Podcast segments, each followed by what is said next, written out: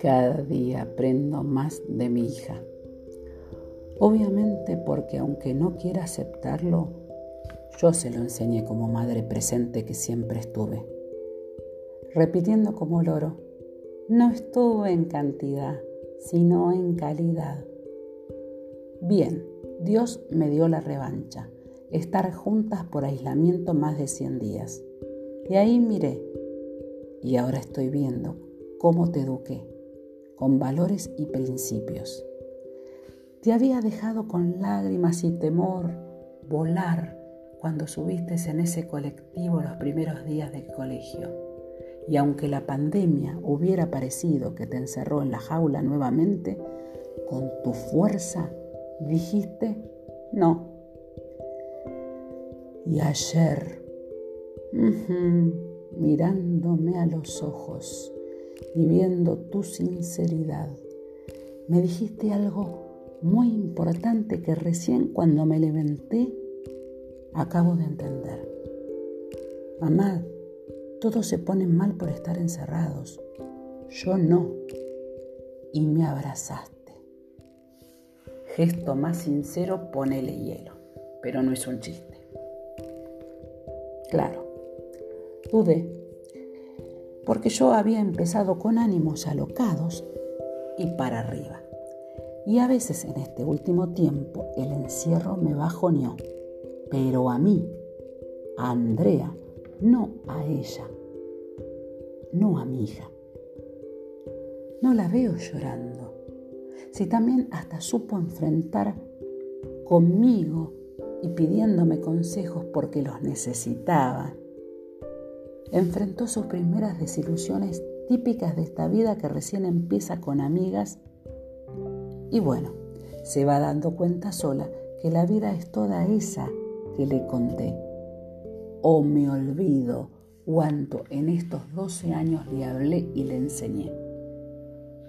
Horas de filosofía tedesquiana, como la llamamos. A veces nos cuesta juntas estar, porque sin querer escucho lo que las demás de tu edad hacen y quiero imponerte que también deberías hacer eso. ¿Y por qué? Tú forjaste tu carácter y personalidad. Y es perfecto si otra es tu postura y tu necesidad.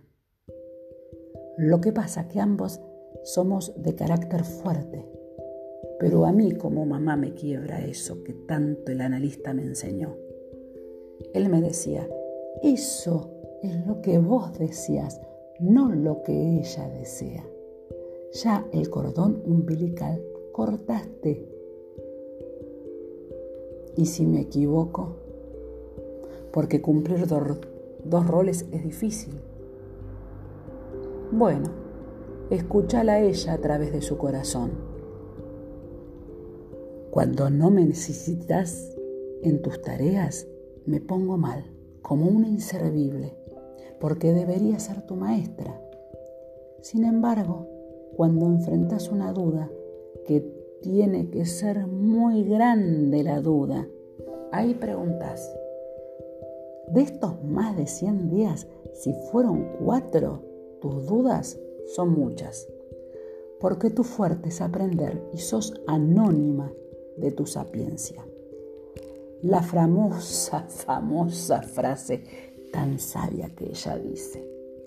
Lo quiero hacer sola y si me equivoco, ¿no me dijiste que también me puedo equivocar? Me tragué mis enseñanzas. Por lo tanto, para las que te califiquen, no serán 10 tus notas, porque no está mi mano para lograr la perfección y que la tarea quede hermosa, brillante, sino como lo haces vos sola a tus tareas. Y obvio, tienes errores porque estás aprendiendo. Si no, ya te hubieras transformado en profesional, omitiendo primaria, secundaria y universidad. Una buena inversión que la gastaríamos en viajes cuando estos retomen, ¿no? Viéndote tan organizada y segura, hace con ahínco invertir en la educación a la que quieres el año próximo llegar, porque cuando te veo pelear por llegar a la perfección, virtud o defecto que heredaste de mí, digo o aprendí a darme cuenta que te enseñé, hija, a ser un ser seguro de tus conocimientos y donde aceptas tus errores porque es parte de la enseñanza, ya que de los errores que son tan ínfimos aprendes más. Qué lindos besos y abrazos me diste esta noche, hija. Cuántas cosas esos mimos me dijeron, tanto que me calmé para no pensar más que vos no sos feliz de verdad, sino que lo sos. Si no me lo hubieras dicho, porque como desde chica te enseñé que si tienes vergüenza a decírmelo frente a frente, me lo escribas en un papel, en una carta. Eso se lo recomiendo, papis y mamis. Que cuando tus hijos no pueden decirte algo en la cara, lo escriban en un papel que les es más fácil. Por eso mi corazón se hinchó de orgullo y no prometo, porque mentiría no seguir preguntándote si estás bien, si me necesitas. Lo único que sé que tú sabes que me tienes como red abajo y con eso es suficiente. Perdón, hija, por amarte tanto, o quizás amarte mal.